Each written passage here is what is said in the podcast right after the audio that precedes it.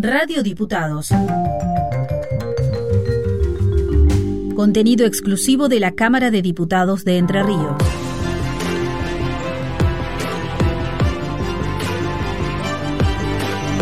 Con luz y taquígrafos. Con la conducción de Julio Ormaechea y Melina Altamirano.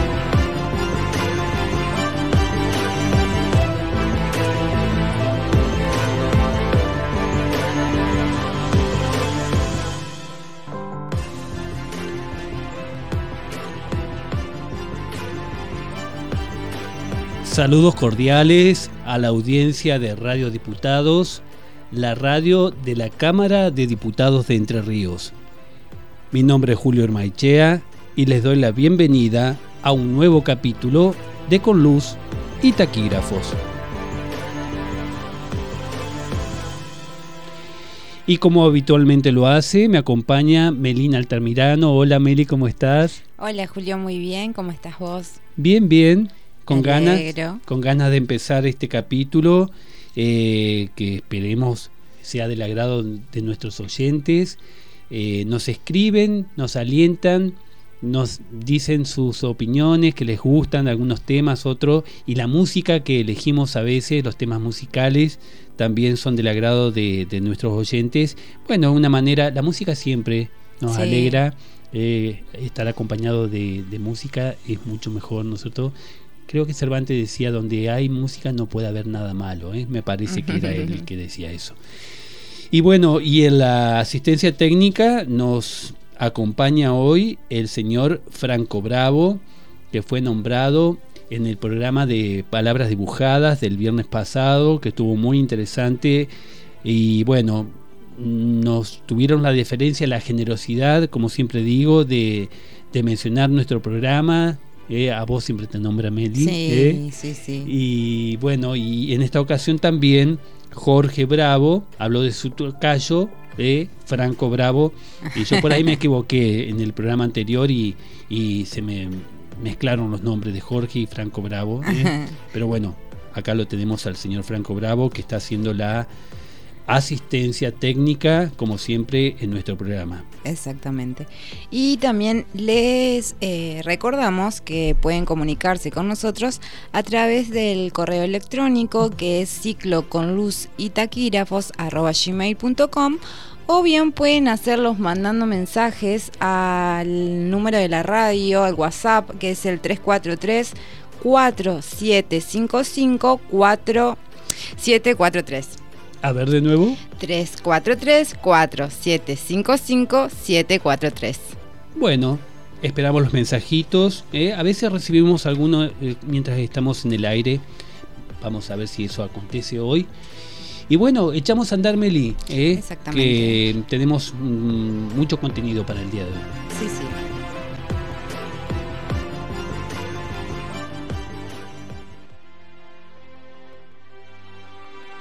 Es momento de, misceláneas.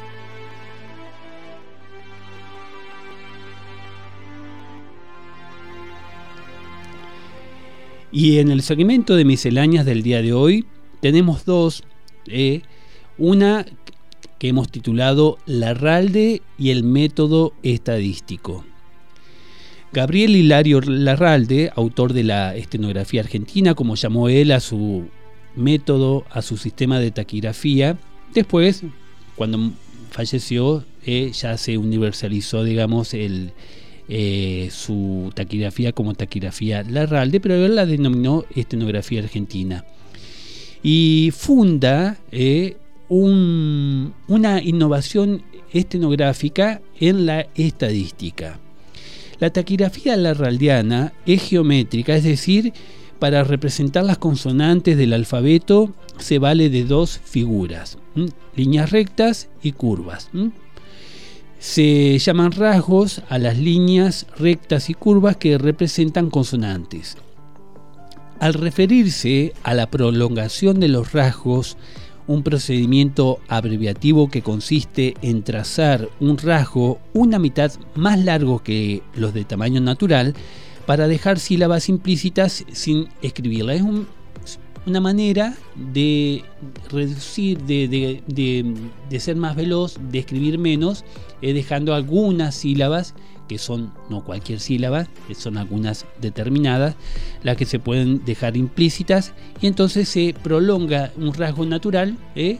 Eh, eh, a tamaño normal, se lo hace un poquito más largo y de esa manera se deja implícita que son las sílabas, digamos, que tienen por base la T, T vocal R, o TR vocal, esas se pueden dejar de implícita en algunos casos, o también algunas sílabas que tengan por base la D, que sería la D vocal R o D R vocal. Prolongando un rasgo normal, se pueden en algunos casos se pueden dejar eh, implícitas, no se escriben estas, sino que se deja indicada por la prolongación de un... Exactamente. Eh, por ejemplo, si prolongo el rasgo curvo de la consonante M, colocada, colocado en una cierta posición, podría leer meter, metro, medir o medro. La, la, M prolongada con un rasgo curvo, la prolongo un poco, eh, la escribo una vez y media el tamaño normal, digamos, y em, podría leer estas tres palabras, meter, metro, medir, medro. La RALDE, basándose en un estudio estadístico, propone la siguiente regla. Un solo rasgo prolongado llevará implícita solo una sílaba que tenga por base la T, o sea, T vocal R o T R vocal, y no la D, una sílaba que tenga por base la D, es decir, D vocal R, D R vocal, para evitar, dice, confusión en la lectura. Así, la M prolongada escrita tocando el renglón, eso se llama segunda posición en la estenografía Larralde, se leerá meter o metro, pero no podrá leerse medir o medro, que se escribirán con dos rasgos normales. ¿eh? Medir o medro se escribirían con dos rasgos, el de la M y el de la D. No se deja implícito. Porque ¿Por qué hace esta propuesta? Porque es una manera, dice, de eh, evitar confusiones en palabras cortas. Cuanto más corta es la palabra, es más difícil la traducción correcta. Cuanto más largo es un estenograma en una palabra escrita en taquigrafía, es más fácil la lectura. Y para establecer esta regla, la RALDE realiza un estudio sobre 35.000 palabras. Esta cantidad, explica, ha sido contada en 69 temas o trozos de, 40, de 400 a 900 palabras cada uno, tomados al azar de diversas obras y distintos autores. Hace una selección de vocablos y le aplica un método estadístico para saber con qué frecuencia se produce un caso u otro para establecer después una regla. El, escrutinio, dice Larralde, de, de esa investigación da este resultado.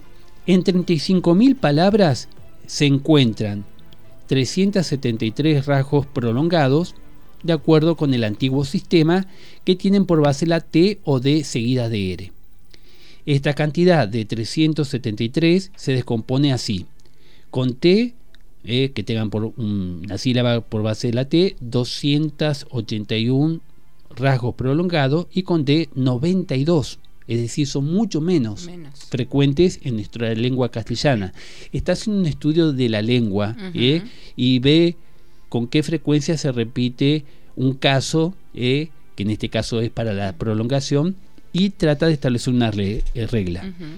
Y mediante un cuadro explicativo demuestra que cada 5.000 palabras se presentan en la misma proporción los casos estudiados y establece una regularidad.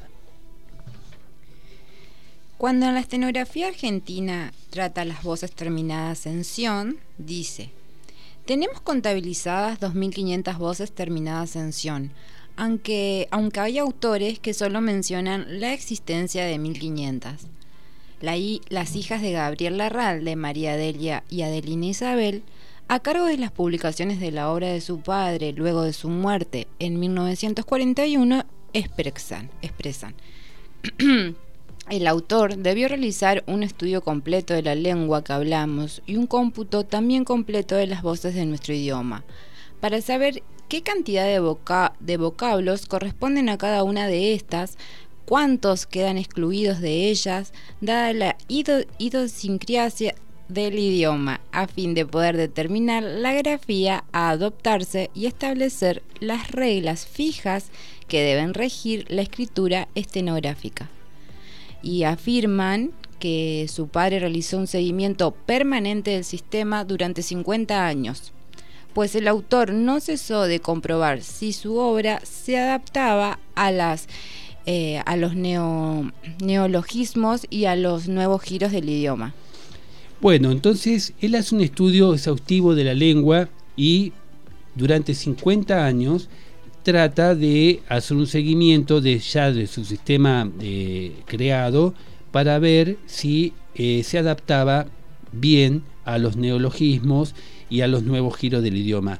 Bueno, es un, esto lo han hecho otros también, como Pittman, que hace un estudio minucioso de la lengua inglesa para establecer su sistema, cuáles son los rasgos, digamos, más adecuados eh, para escribir determinadas eh, consonantes, por ejemplo, en el sistema Pitman y también la RALDE, porque, digamos, en eso eh, la RALDE lo sigue a Pitman. Por ejemplo, la T y la D son dos consonantes que se escriben con rasgos verticales rectos que se trazan de arriba hacia abajo porque son el, es el rasgo son dos consonantes muy repetidas en, el, tanto en, inglés como en español. Entonces como es muy fácil trazarlo de arriba hacia eh, un rasgo recto más fácil de trazar de arriba hacia abajo digamos en forma vertical eh, adopta ese rasgo los más fáciles para los digamos las consonantes más frecuentes todo un estudio que se hace del idioma y de la grafía, de los trazos para saber, eh, para determinar, digamos, cuál es la manera más fácil de, trazar ¿eh? y eh, de esa manera hacerlo más veloz. Bueno, a mí me sorprendió todo este estudio que hace de un caso en particular, ha hecho muchos, no todos han quedado en sus libros, y de hecho en libros posteriores, ediciones posteriores, después todas estas indicaciones no, no han quedado, no se han reproducido en publicaciones posteriores. Y la otra miscelánea que tenemos eh, para el día de hoy eh, la hemos titulado Una más de Don Ramón, que no es Don Ramón del Chavo, sino que ya en este caso es Don Ramón Columba, ¿eh? el autor de El Congreso que yo he visto y taquígrafo, caricaturista, como le gustaba llamarse a sí mismo. Dice don, Ramón Columba en el Congreso que yo he visto, el ordenanza de la presidencia, Martínez, llega a mi oficina una tarde del año 1912. El señor presidente quiere hablarle. Dice que vaya enseguida. Entro en el despacho aquel que yo le había mostrado su retrato al carbón. Quiero pedirle, le dice el presidente, que modere sus caricaturas del presidente Plaza. Yo alcancé a ver, dice Columba, que detrás de sus lentes de caray le sonrían los ojos a don Benito Villanueva. ¿Mm? Una cierta complicidad. Le dijo, modere, recordamos a nuestra audiencia que don Ramón Columba, además de Taquira, fuera caricaturista y él en los cuartos intermedios, em, en distintas ocasiones, eh, hacía... Eh, Capturaba escenas. Escenas, personajes de la época, que después todo eso lo compiló en ese gran libro eh, llamado El Congreso que yo he visto, que es muy interesante para hacer este, para tener un retrato de la época. Columba describe así a Victorino de la Plaza. Después de muchos años de rescindir en Inglaterra, llega a su patria a dirigir la República, sin tiempo siquiera de abandonar su marcado acento londinense. Entrar en su despacho de vicepresidente de la Nación y luego de presidente, Por la muerte de Roque Sáenz Peña es como entrar en el despacho del presidente de un banco. La seriedad de estatua china de don Victorino y su alto concepto de deber congelan toda maniobra politiquera. El doctor de la plaza administra la nación y las elecciones de renovación presidencial se realizan con legalidad sajónica y con la misma regularidad con el que se, sienten, se sienta diariamente a la mesa, a la misma hora frente a la botella de Pomerí, con que con exactitud invariable le presenta su cuidadosa gobernanta alemana. Tiene la fría precisión del reloj, tanto en sus actos domésticos como en sus fusiones de presidente y de honrado ejecutor de la ley. Bueno, así describe Columba a Victorino de la Plaza, que fue primero eh, vicepresidente de la Nación durante en la fórmula presidencial eh, Roque Sáenz Peña, Victorino de la Plaza, y, y falleció durante su mandato Roque Sáenz Peña, entonces tuvo que eh, asumir como, como presidente. de la nación y, y, eh, la verdad que el retrato es muy gracioso, a mí al menos me, me, me mueve risa, digamos, la dice la seriedad de estatua china. Y bueno, acá no podemos mostrar el retrato que le hace Columba, pero verdaderamente parece una estatua, ¿eh? que, lo tomó al vivo mientras estaba en la presidencia del Senado, le hace un, retrato así instantáneo y bueno, y ahí en el Congreso que yo he visto lo, lo indica. Eh, bueno, también Columba, que no solamente era un retratista, un caricaturista, sino que también eh, con estas descripciones que hace, eh, está retratando de otra manera, ya en forma narrativa, al personaje. Dice Columba eh, también que siendo un joven escribano de su provincia natal, Salta, Victorino de la Plaza viaja a Buenos Aires a estudiar Derecho y Vélez Sarfield por su buena letra, lo toma como secretario para pasar los originales del Código Civil, aquel Código Civil eh, que sobra mayormente de Dalmacio Vélez Y luego entra como practicante en el estudio del doctor Luis Sáenz Peña.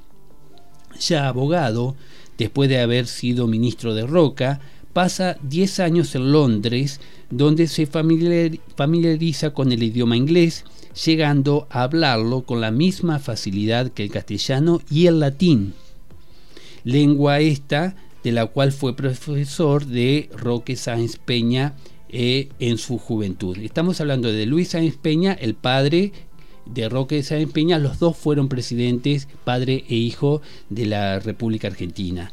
Y bueno, me acuerdo de una anécdota, yo cuando iba a la escuela secundaria participé de un congreso de historia, ya me gustaba la historia en esa época, y, en Loma de Zamora, en la provincia de Buenos Aires, hubo un congreso eh, nacional para estudiantes secundarios, y yo recuerdo que había presentado un ensayo eh, de esta época y se decía en el ensayo, lo que había leído obviamente que después lo volqué en el ensayo, eh, que le sugerían a Roque Sáenz Peña eh, que estaba indeciso quién elegir en la fórmula, quién elegir en la fórmula eh, presidencial para, obviamente que después resultó la fórmula ganadora.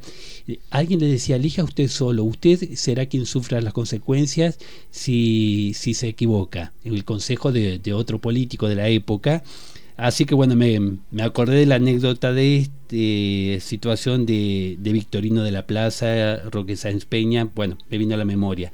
Y ahora de ese congreso también participó, ya éramos todos adolescentes en aquella época, Melie, este, el profesor Damián Captevila, eh, jefe del archivo histórico de la provincia, eh, hoy profesor de historia, y bueno, eh, le mando un saludo a Damián, que sé que nos escucha, y, a todo el personal del Archivo Histórico de la provincia de Entre Ríos, que siempre tan amablemente se, se muestran, digamos, solícitos a cualquier requerimiento que de investigaciones que hagamos, algunos pedidos que vamos a, consultar y bueno, tan amablemente nos, nos atienden siempre. ¿eh? Sí, la verdad que sí, la verdad que sí. Eh, nosotros hemos recurrido también muchas veces y la forma de atender y todo lo que sabe es impresionante.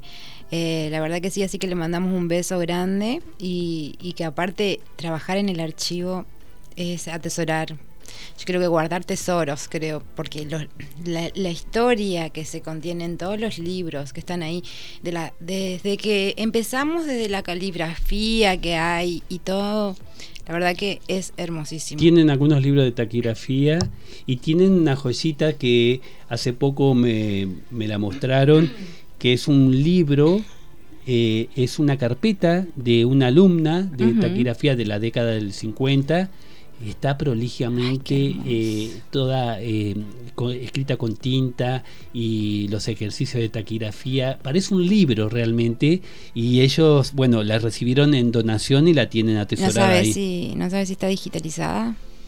No sé si todavía la iban a pensaban digitalizarla. Tiene muchas cosas que digitalizar, pero les sugerí que, que la traten de digitalizar. sería muy lindo porque eh, de esa forma sería más fácil de compartir también. Exactamente. Eh, bueno, igual, y tienen, obviamente, además de libros y demás, tienen los documentos eh, originales más importantes de la historia de nuestra provincia. Exacto. Por ejemplo, copias de los tratados de los pactos persistentes firmados por Francisco Ramírez, eh, por ejemplo la copia del, Tratado del Pilar, el primer tratado, eh, el primero de los pactos persistentes que nombra el, preámbulo de la Constitución Nacional, eh, firmado entre Francisco Ramírez, gobernador de Entre Ríos, este, López de Santa Fe y eh, ahora no me recuerdo cuál era el gobernador, este, eh, Zarratea creo que era el gobernador de la eh, provincia de Buenos Aires, que a, raíz también de ese pacto del Pilar, comienza el nacimiento de la, de la provincia de Buenos Aires, porque fue una condición, digamos, como provincias Entre Ríos y Santa Fe que impusieron a la provincia de Buenos Aires que dejan de ser una metrópoli toda, todo ese territorio y se convirtieran en una provincia. ¿eh? Bueno, eh, esa copia la tienen allí en el archivo histórico de, de Entre Ríos.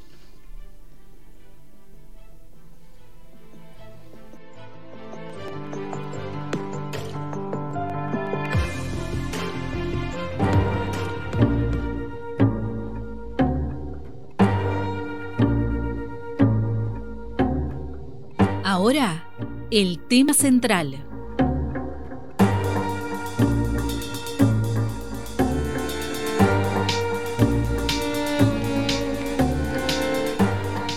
Y en el tema central de nuestro capítulo de hoy vamos a hablar de Gabriel Larralde nuevamente, pero en esta ocasión como secretario del tercer Censo Nacional que tuvo lugar en 1914. ¿eh? Nada más y nada menos, Gabriel Larralde, taquígrafo, eh, inventor del sistema de taquigrafía que lleva su nombre, y también secretario del Censo Nacional del Tercero, celebrado en el año 1914, que fue un censo mm, avanzado en muchos aspectos. ¿eh? Ese censo lo ordenó la ley 9108 eh, que se sancionó durante la presidencia del doctor Roque Sáenz Peña, el, aquel presidente, digamos, que llevó adelante la ley del voto secreto eh, y obligatorio para varones. ¿eh? no era tan universal, digamos, como a veces se recita, porque solamente los hombres podíamos mm, votar. y bueno, pero fue un avance, sin duda, para la legislación electoral argentina y el censo eh, fue ejecutado, llevado eh, a, la práctica eh, en junio, el primero de junio de 1914, ya bajo la presidencia del doctor Victorino de la Plaza, que hemos mencionado con esta pincelada, este retrato de, de don Ramón Columba, y porque había fallecido el presidente de la nación, bueno, y se hizo cargo de la presidencia Victorino de la Plaza. Y bueno, la Comisión Nacional, eh, a cargo de, bajo la presidencia, la Comisión Nacional del Censo, eh, estaba presidida por Alberto Martínez y los vocales fueron Francisco Latzina y Emilio Laite. Eh, bueno, y de este censo lo traemos a colación en Con Luz y Taquígrafo porque Gabriel Larralde fue secretario, que tuvo a, su cargo la Secretaría del Censo, con, muchas eh, responsabilidades.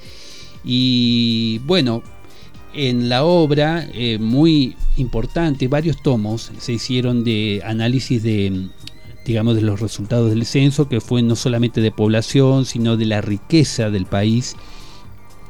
En el capítulo referido a la organización de la Secretaría, dice, el trabajo de la Secretaría es de los que no llama la atención porque en su mayor parte queda encerrado en los archivos. A más de levantar las actas de todas las reuniones de la comisión, de atender al público y contestar verbalmente las más variadas consultas, fueron redactadas y despachadas más de 10.000 notas, tratando de los puntos más diversos y cerca de 2.000 telegramas para los asuntos de urgencia. Poco más de la mitad de estas comunicaciones fueron expedidas en 1914, año del censo. Después de levantado este, casi todas las notas tuvieron por objeto pedir aclaraciones, rectificaciones, datos complementarios y explicaciones sobre puntos dudosos, pues la falta de preparación en la inmensa mayoría de los empadronadores se ha manifestado en la deficiencia de los datos anotados en las libretas o planillas. El censo agropecuario, especialmente al que la Comisión dedicó toda la atención que por su importancia merece, dio lugar a una copiosa eh, correspondencia que permitió salvar numerosas omisiones, así como las declaraciones erróneas o inexactas respecto a la superficie de las tierras cultivadas y de los productos existentes tanto en agricultura como en ganadería. La boranóloga requirió el censo de las industrias, eh, siguió en importancia en los trabajos de la Secretaría el censo de los bienes del Estado, que siendo aparentemente el más fácil de levantar, demandó bastante trabajo a causa de deficiencias que no existirán para un nuevo censo, pues los datos e inventarios del actual, de los cuales ha, ha, quedado copia en todas las reparticiones, servirán de base para otro que se levante más tarde. Todos los demás censos parciales fueron también motivo de múltiples circulares y notas, siempre indispensables para pedir datos, aclaraciones, rectificaciones, etc. Igualmente dieron ocasión a numerosas notas las investigaciones sobre longevidad y fecundidad. Estas investigaciones solamente en la capital tuvieron resultados satisfactorios. La distancia y las comunicaciones difíciles fueron probablemente la causa de su poco resultado en las provincias. El servicio de secretaría se hizo con un personal reducido, un secretario y tres empleados, pero se multiplicó el producto del trabajo por el auxilio de la estenografía. La comisión se complace en agradecer los servicios que, con inteligencia, actividad y celo verdaderamente ejemplares, le prestó al frente de la Secretaría el señor Gabriel Larralde. Acá lo tenemos entonces a don Gabriel Hilario Larralde a cargo de la Secretaría que, por lo que dice este informe, eh, fue sumamente eficiente con muy pocos empleados, nada más que tres, eh, un secretario y tres empleados, eh, llevaron adelante toda esta copiosa labor que em, requería, digamos, eh, el envío de, de pedidos de aclaraciones, rectificaciones, em, pedidos de datos complementarios, porque este fue el primer censo eh, donde se em, produjo un control de la información. El de 1869, el primer censo nacional que se llevó adelante durante la presidencia de Domingo Faustino Sarmiento. Fue, bueno, una primera experiencia fue muy limitado en los alcances. Eh, el segundo censo nacional, el de 1895, ya fue bastante, digamos, con una base bastante científica, mejorado en todos los aspectos con respecto al anterior.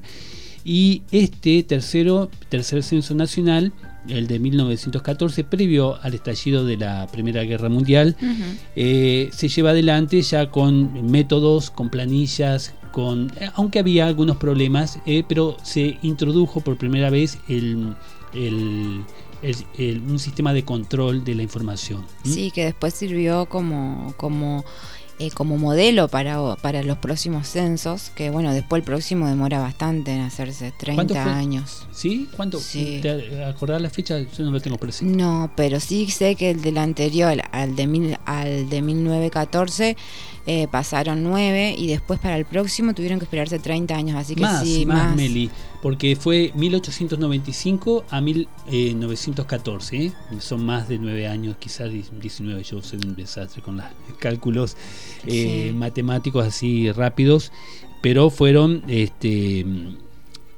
casi 25 años, 1895-1914. Y bueno, los censos son muy importantes porque son un relevamiento de la población con determinada característica, el análisis de la composición de la población y en este caso ya eh, se hace un relevamiento de la riqueza, lo que le llaman la riqueza, que eh, hoy diríamos que eh, sería la parte del censo económico, que tiene que ver con toda la actividad industrial, ganadera, bueno, todo lo que tenga que ver con las actividades eh, de nuestro país, las actividades económicas. Y bueno, vamos de la, digamos, bajo el análisis de, que hace eh, Dora Selton eh, para la nueva historia de la nación argentina, hace un, digamos, una síntesis de los resultados de este censo. Eh, titulado La población, desarrollo y características demográficas. En el periodo abarcado, que en este caso es un periodo más amplio, es un periodo que va desde 1810 hasta, eh, es precisamente este, este censo de 1914, dice la autora Dora Selton, eh, la evolución poblacional argentina tuvo profundas transformaciones derivadas de cambios políticos, económicos y sociales.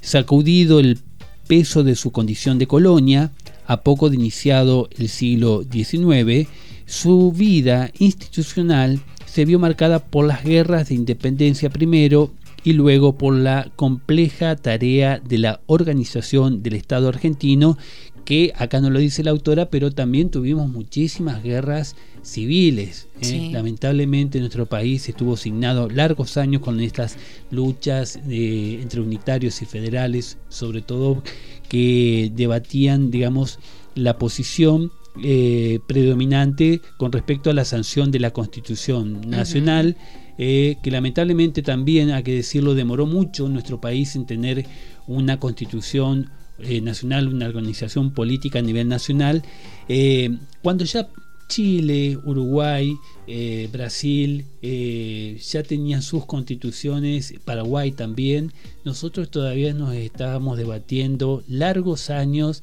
y luchando con estas guerras fratricidas que tuvimos lamentablemente para imponer un sistema político eh, centralizado o el unitario o bien el federal. Bueno, y algunos aspectos eh, en este periodo que, insistimos, eh, abarca desde 1810 a este censo de 1914, dice la autora. destaca estos.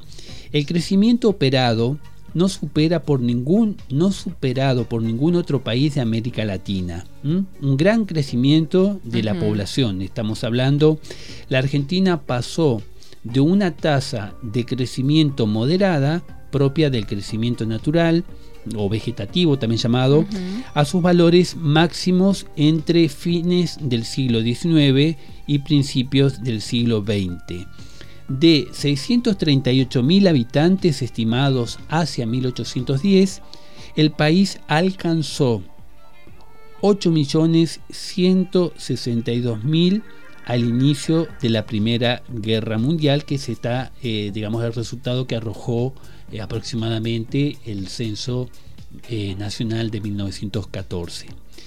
El impacto de la inmigración masiva produjo entre 1870 y 1914 un aumento del nivel de urbanización del 28,7 al 52,7%. Es decir, eh, las personas se trasladaban de las zonas rurales a las ciudades que ya cada vez más industrializadas. Exactamente. Y bueno, dice, los fuertes contrastes regionales en su dinámica demográfica provocaron un cambio histórico de eh, poblamiento. El interior, que hacia 1810 comprendía la mitad de la población del país, disminuyó su peso a un 23,2% en 1914, tomando la delantera el litoral pampeano que aumentó su participación del 39,1% al 68,9% del total, como así también su nivel de urbanización. Entonces se produce una gran migración de la población, digamos, hacia eh, la región pampeana, el litoral pampeano, como dice acá, eh, que creció muchísimo, del 39% al 68% de la población total del país. Y en ese periodo la Argentina vio desintegrarse el virreinato y la incorporación al dominio del Estado de extensos territorios ocupados por indígenas, previa ocupación militar y federalización de esos territorios, por ejemplo, eh, lo que actualmente es la, son las provincias de Chaco, de Formosa, eh, se constituyeron, que estaban mayormente bajo el dominio de, aborígenes, se constituyeron en territorios nacionales, eh, ya dominados eh, plenamente por el, gobierno nacional. También la Patagonia fue un territorio nacional, este, el último que tuvimos de los territorios nacionales fue mm, Tierra del Fuego, que eh, en 1994, creo que hacia esa fecha, se, se convirtió en, en provincia. ¿eh? Pero hasta esa fecha, yo cuando era niño estudiaba este, Tierra del Fuego como un territorio nacional de Tierra del Fuego que comprendía las Islas Malvinas y la Antártida. Claro.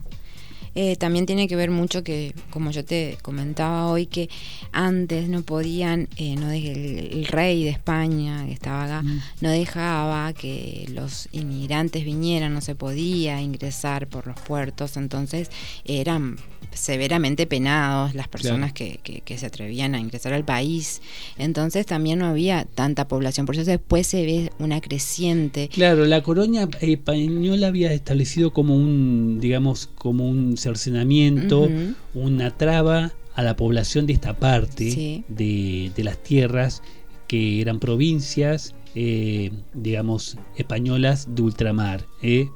Así que como las provincias como las provincias unidas del Río de la Plata que era la parte nuestra digamos que eh, se había empobrecido muchísimo porque no eran digamos los territorios donde había abundaban los metales preciosos que era lo que más les interesaba a los españoles digamos. Y era el punto digamos el orejón del tarro de toda la de todos los países eh, digamos, eh, americanos bajo la corona española.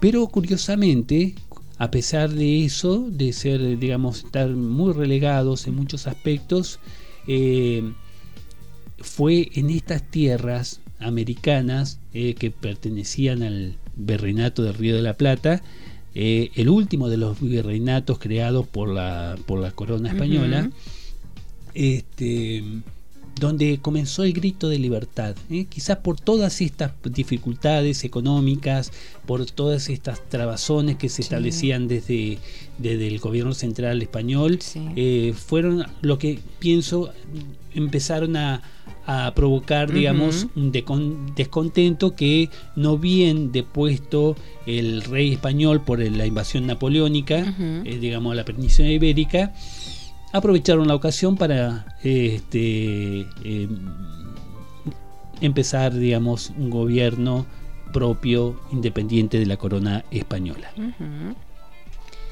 Las migraciones fueron continuas durante todo el periodo, pero muy diferente en su volumen, conformación y destino. Las primeras fueron ocasionadas por las movilizaciones forzosas y voluntarias que produjeron los ejércitos y milicias provinciales y nacionales en guerras emancipadoras, civiles con países vecinos.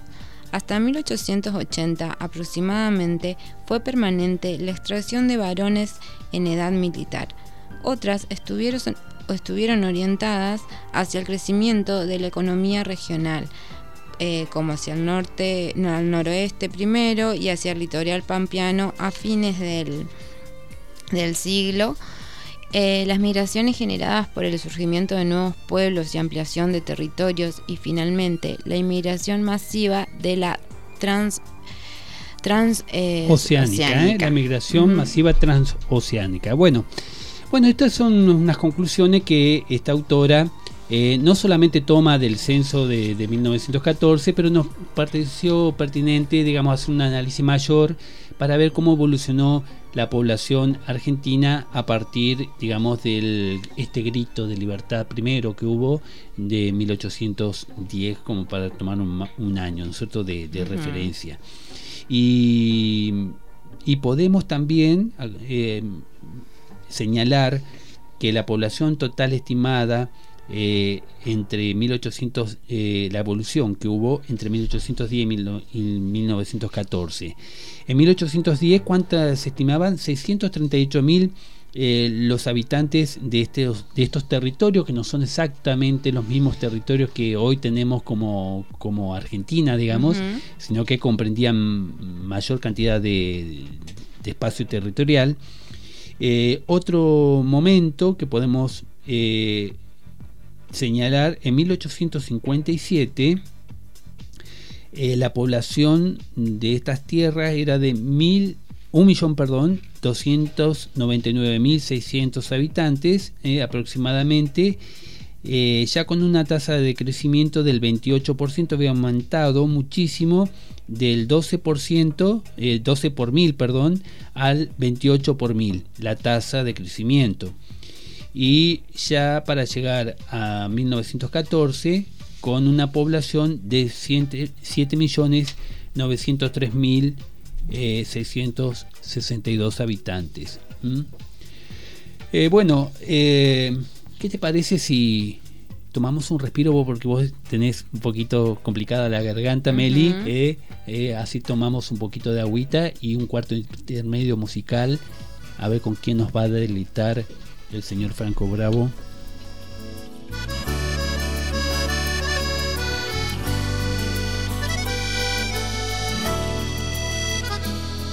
Allí donde abrí mis ojos, bajo el cielo más hermoso, fui creciendo entre los brazos del amor. La palabra de mis padres, el lugar, aquel paisaje, y ese río me ha enseñado su canción. Y ahora que me encuentro lejos y el camino se hace lento, cada día sueño que voy a volver. A encontrar a mis amigos, a reírme como un todo al fin será lo mismo que fue ayer. A mi pueblo volveré cruzando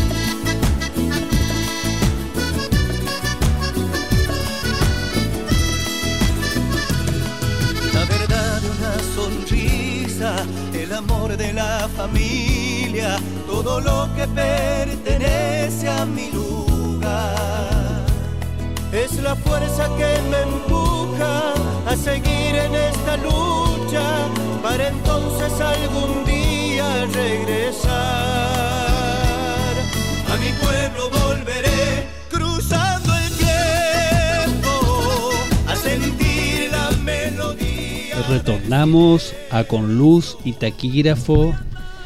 Luego de este excelente tema musical, A mi pueblo, letra y música de Fernando Quevedo, los intérpretes Los Rojas, eh, los hermanos eh, Lucio, Alfredo y Jorge Rojas, eh, que en su momento hicieron un, trío.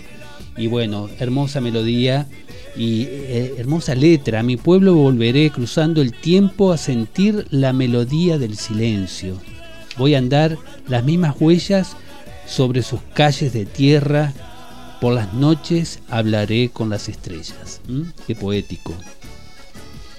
Y seguimos, Meli, si te parece, con el tema central de hoy. Estábamos hablando del censo poblacional eh, nacional de 1914, del que fue secretario nada más y nada menos que Gabriel Hilario Larralde. Y algunas conclusiones también sobre este eh, censo de población que fue muy analizado, se hicieron muchos tomos, a mí me sorprendió la cantidad de tomos eh, referidos al análisis de la población, de la riqueza.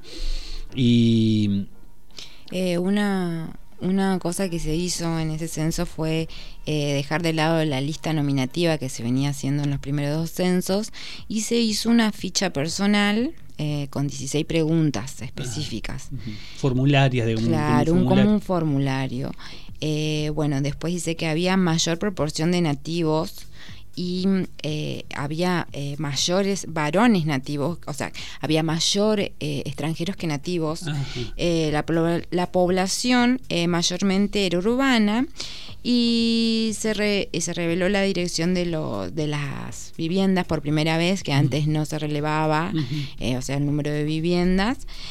También se preguntó por la educación, se preguntó si iban a la escuela entre la edad de 16 eh, de 6 y 16 años o si aprendían en sus casas. Eh, se registró que hubo un 22% más o menos de chicos que estaban inscriptos a la escuela, pero no era el porcentaje que Sarmiento estimaba de un 80%. Claro, claro. Em, las mujeres solo presentaban el 22% de la población que declaraba tener una, una profesión, a pesar de que era un año donde había mucha industria, donde se había industrializado mucho todo, donde eh, había trabajos también en, la administración pública. Y bueno, y bueno, eh, había, tuvo muchos problemas también porque había escasez de planos, eh, por esa razón no se podía también eh, acceder bien a todos los lugares, eh, no había imprenta nacional que eh, facilitara los formularios y, tam- y también hubo inundaciones en muchos lugares donde no se pudo llegar. Claro, y eso restó datos que permitieran, digamos, eh, una, una, digamos, un relevamiento completo del territorio. Exacto. Y bueno, fue la primera foto de la Argentina en el siglo XX, Claro. la del, la del primer censo. Así que bueno, y taquígrafas mujeres seguramente no, no- no habría, ¿eh? porque fue nuestra profesión eh, acá en Argentina, al menos, eh, digamos ya hacia, en esa época todavía estaba muy reservado el- el- los ámbitos políticos están Ujú. para hombres exclusivamente. Así que me atrevería a decir que mujeres taquígrafas, si algún oyente, alguna colega, eh, puede ser la colega tucumana que siempre escucha, eh, Marcela Cove, por ahí tiene algún dato, si nos puede aportar si en la legislatura eh, tucumana había eh, mujeres en esta época. Acá en Entre Ríos no, había hombres solamente. Hacia mediados de la década de 1950 empezó a haber eh, mujeres taquígrafas, muy poquitas. Y bueno, y en el Congreso de la Nación sé que tampoco era un ámbito propicio para la las, mujer. las mujeres taquígrafas.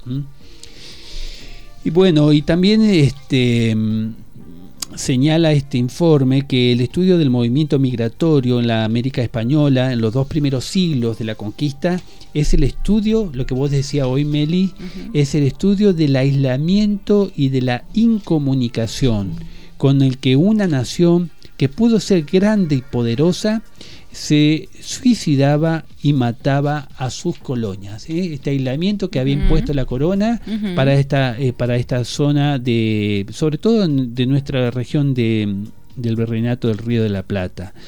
Buenos Aires señalada por la naturaleza para ser el, emporio de la América Meridional, por ser la llave de un sistema geográfico que se ligaba por la navegación fluvial al Paraguay y por la vía terrestre con el Alto Perú y Chile, lindera con el Brasil y colocada frente al Cabo de Buena Esperanza, como lo dice un historiador, fue sujeta por la España a un absurdo aislamiento y a un estúpido monopolio, ¿eh? dice el autor este. Sí. Eh, ¿Qué es Bartolomé Mitre? Acá estoy viendo este que no sabía quién era. Este, eh, en la llamada está es nada menos que Bartolomé Mitre, presidente de la República y también historiador. Eh, dice Mitre, bueno, esto ya no lo dice Mitre, dice el informe, así, durante más de dos siglos, todo el conato y sistema de gobierno de España se redujo tenazmente, no solo a impedir la entrada y salida de mercaderías y frutos de la tierra, sino también lo que es más inconcebible en presencia de las leyes liberales que en este sentido rigen hoy en todos los pueblos civilizados del globo, del globo la entrada de los hombres que querían venir a radicarse aquí. Así que bueno, estaba muy cercenada este, este flujo migratorio y bueno, eso trajo un atraso a esta parte de la América Meridional. Llegó un punto donde no había mano de obra directamente. Eh, para se, se, cayó una casa, tenían que levantarla, no había mano de obra, entonces por eso también después se permite que ingresen, eh, le da le da como el monopolio a una persona y esa persona empieza a traficar esclavos. Eh, bueno, a partir de, a, partir de esos esclavos em, también ingresan un padre de acá de, Córdoba. Eh, de las misiones jesuíticas de Córdoba de Altagracia, me parece. ¿Puede, eh, ser? puede ser, sí. Eh, trae un, barco con 200 esclavos, o sea, siendo que eran padres, eh, o sea, eran religiosos. Eran religiosos, pero era tan tentador en ese momento eh, comercializar los esclavos, eh, que mucha gente comercializaba, no solamente esta persona que, se había hecho primero el monopolio. entonces ahí es cuando empiezan a inmigrar tanta gente, tanto, tantos esclavos, que por eso cuando se hace el censo también se ve que hay muchos extranjeros, pero hay mucha gente que, que vino en esa época, que vino a trabajar como esclavos y lo tuvieron muchos están en los conventos. Hay, una, hay un caso de una longeva, que bueno, después más adelante, si tenemos tiempo, vamos a desarrollar, eh, que, que, vino en ese barco y bueno, y una de las longevas que estuvo en Altagracia, Córdoba, eh, una de las personas más longevas que fue esclava en ese tiempo. Y, y es impresionante la historia de esa señora ya lo vamos a ver si podemos eh, indicarla. Bueno, vos hablaste de esclavitud, también tenemos ya con este primeros gritos de libertad con la Revolución de Mayo de 1810, eh, se comienza a, iniciar el proceso emancipador eh, de la corona española con todos estos problemas nosotros que estaban suscitando en estas tierras. Bueno, viene una de las primeras, em, digamos, formas de de, Parlamento, el Congreso eh, Constituyente de 1812-13, que le he llamado también la Asamblea del año 13, que entre otras medidas introdujo eh, la libertad de vientres, eh, la posibilidad de, digamos, de declarar a los, a los nacidos, digamos, los hijos de esclavos libres por el solo hecho de pisar el suelo argentino que se estaba conformando políticamente este territorio como un país independiente. Y bueno, y después más adelante ya con la digamos sanción de la Constitución Nacional de 1853 con este directamente ya la apertura de la inmigración, la convocación, como dice el preámbulo, y para todos los hombres del mundo que quieran habitar el suelo argentino, invocando la protección de Dios, fuente de todas razones y justicia. Bueno, entonces eh, se abrían las puertas de nuestro país porque este país estaba literalmente desierto. Eh, el gran territorio que, eh, digamos, habíamos heredado de aquellas tierras bajo el dominio español, eh, era un territorio extensamente despoblado, despoblado por este motivo que, que indicaba esta prohibición de, de, migrar hacia este lugar impuesto por la corona española. Después, eh, la guerra fratricida, estas luchas civiles, Sí. la guerra de la independencia que provocaron muchos Muchas decesos, ¿no es muertes, cierto?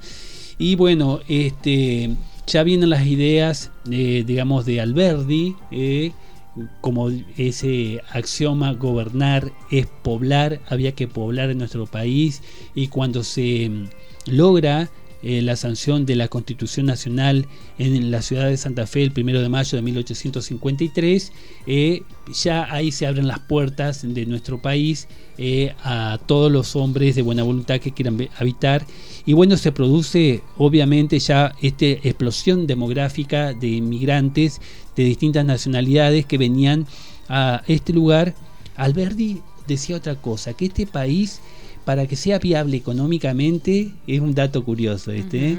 Eh, necesitaba, ya lo decía a mediados del siglo XIX, necesitaba, ¿cuánta población estimaba Alberdi? 80 millones de personas tenían que eh, poblar este país para hacerlo económicamente viable, funcional al territorio que digamos que bajo el dominio de, de nuestro país nosotros así que me- imagínate creo que el último censo eh, último censo sí bien digo el de mil el del 2022 arrojó una cifra de 46 millones más o menos de habitantes eh, el año pasado y todavía no llegamos a los 80 millones que eh, había dicho Alberdi que eran necesarios para que este país pudiese funcionar eh, eh, adecuadamente desde el punto de vista económico.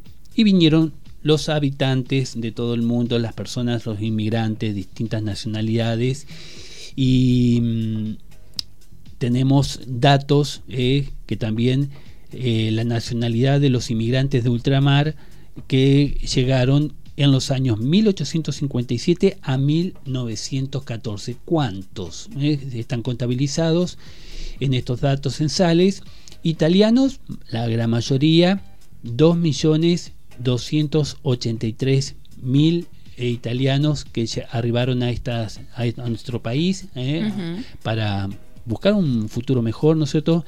Españoles, 1.400.000 personas más o menos eh, de nacionalidad española. Le siguen los franceses con 214.000 aproximadamente. Después rusos, otomanos, eh, austrohúngaros, alemanes, ingleses, eh, ya en menor cantidad. Pero bueno, eh, esto, este crisol de raza, como dijo un este, autor argentino, eh, Argentina Crisol de Raza, que es la amalgama de todas estas eh, razas, de todas estas personas de distintos países que vinieron a eh, hacer un gran país que, que como se logró eh, realizar hacia allá, principios del siglo XX, mm, estar Argentina entre las siete primeras potencias económicas en el mundo. Así que bueno. Y entre el análisis también de la población, rápidamente, porque nos estamos quedando cortos Sí, de tiempo, tiempo. eh, eh, vamos a señalar algo muy sintético con respecto a los longevos. Un dato que a mí me ha sorprendido mucho también, eh, porque a veces se, se dice que eh, solamente las personas de nuestra época, los contemporáneos nuestros, Meli, somos los que tenemos una expectativa de vida mayor. ¿eh? En la antigüedad, en esta época que también había también muchas personas longevas y había muchos llamados macrobios. Los macrobios son las personas de más de 100 años, ¿eh? Personas centenarias. ¿eh? Por ejemplo, da, dice acá un dato que en 1897 existían en Serbia tres macrobios de 135 a 140 años. Eh, 18 de entre 126 a 135 años. No sé si en, en la actualidad sé. tenemos est- esta edad. No sé, no sé. Y bueno, y dan otros datos, por ejemplo, 209 en Serbia, ¿eh? Ujú. 290 eh, macrobios, personas eh, de más de 100 años, de entre 103 y 115 años. Eh, dice acá el informe que es cierto que suelen ponerse en duda las declaraciones hechas por los centenarios. Los hombres, dice, llegados a los 80 años, muestran tanta coquetería en cargarse de años como las mujeres de en quitárselos. ¿eh? quitárselos, sí. Parece que da como una cierta más relevancia a alguien con más años después de los 80. Antes nos tratamos todos de, de quitar algunos, algunos añitos. Pero a pesar de, dice, de la insuficiencia de las comprobaciones estadísticas, queda un número de personas bastante imponente para eh, demostrar la existencia relativamente frecuente de los centenarios. Y bueno, y en este censo de 1914, eh, entre los signos eh, de acá que se sacaron, él dice que los longevos, acá el sexo femenino predomina entre los longevos. Eh, son más fuertes los que fueron más sobrios en la alimentación. Las mujeres en general no han bebido ni fumado, en cambio los hombres son relativamente numerosos, los bebedores y fumadores. Somos Eh, más viciosos en general. en ese tiempo, en ese tiempo, yo creo que ahora estamos parejo. Eh, notas en la gran mayoría de ellos la resistencia a las causas mórbidas, pues han padecido de pocas enfermedades. El estado psíquico está en naufragio y la mayoría de los casos en todos los grados hasta llegar a la decrepitud mental. Eso es uno de los eh, informes que, que arrojó el censo ese. Bien. Bueno, la longevidad eh, no siempre es un, un retraso en nuestras capacidades intelectuales. A veces se acrecienta. Es indudable, dice el informe, que la Sí. edad influye poderosamente en la constitución y el temperamento de cada uno. La poesía y el arte logran sus más brillantes triunfos en la juventud. Y en cambio, la historia y la filosofía El- ¿m? en la edad la madura. madura, ¿m? Yo estoy entrando en la madurez porque me gusta la historia. Siempre te gustó de chico, De dijiste chico, hoy, sí, así sí, que sí. ya tenías como. Bueno, eh, dice también que esta mm, regla tiene numerosas excepciones, pues abundan las personas de débil cuerpo que han conservado hasta la ancianidad el genio de la juventud. Exacto. ¿eh? Parece que vuelve a ellos la inspiración, brilla de nuevo la luz en sus ojos y el fuego del alma arde bajo su arrugada frente. Algunas de las grandes obras de la humanidad han sido producidas por ancianos.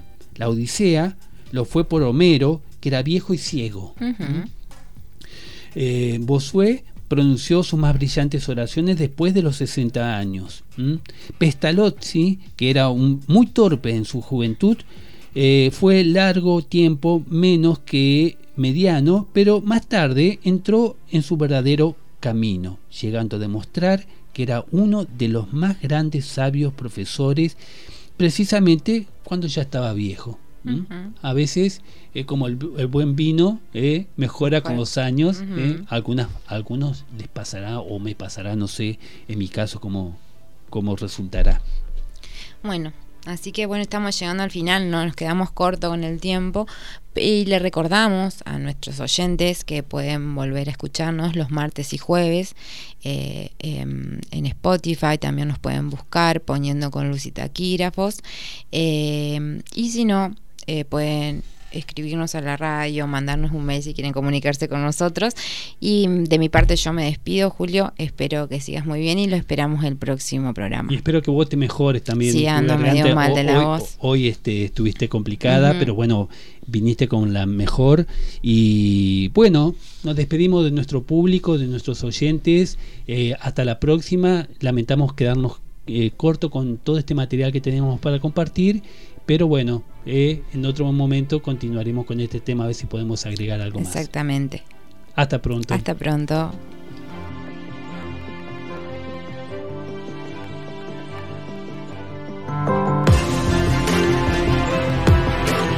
Hasta acá compartimos con Luz. Con Luz y Taquígrafos.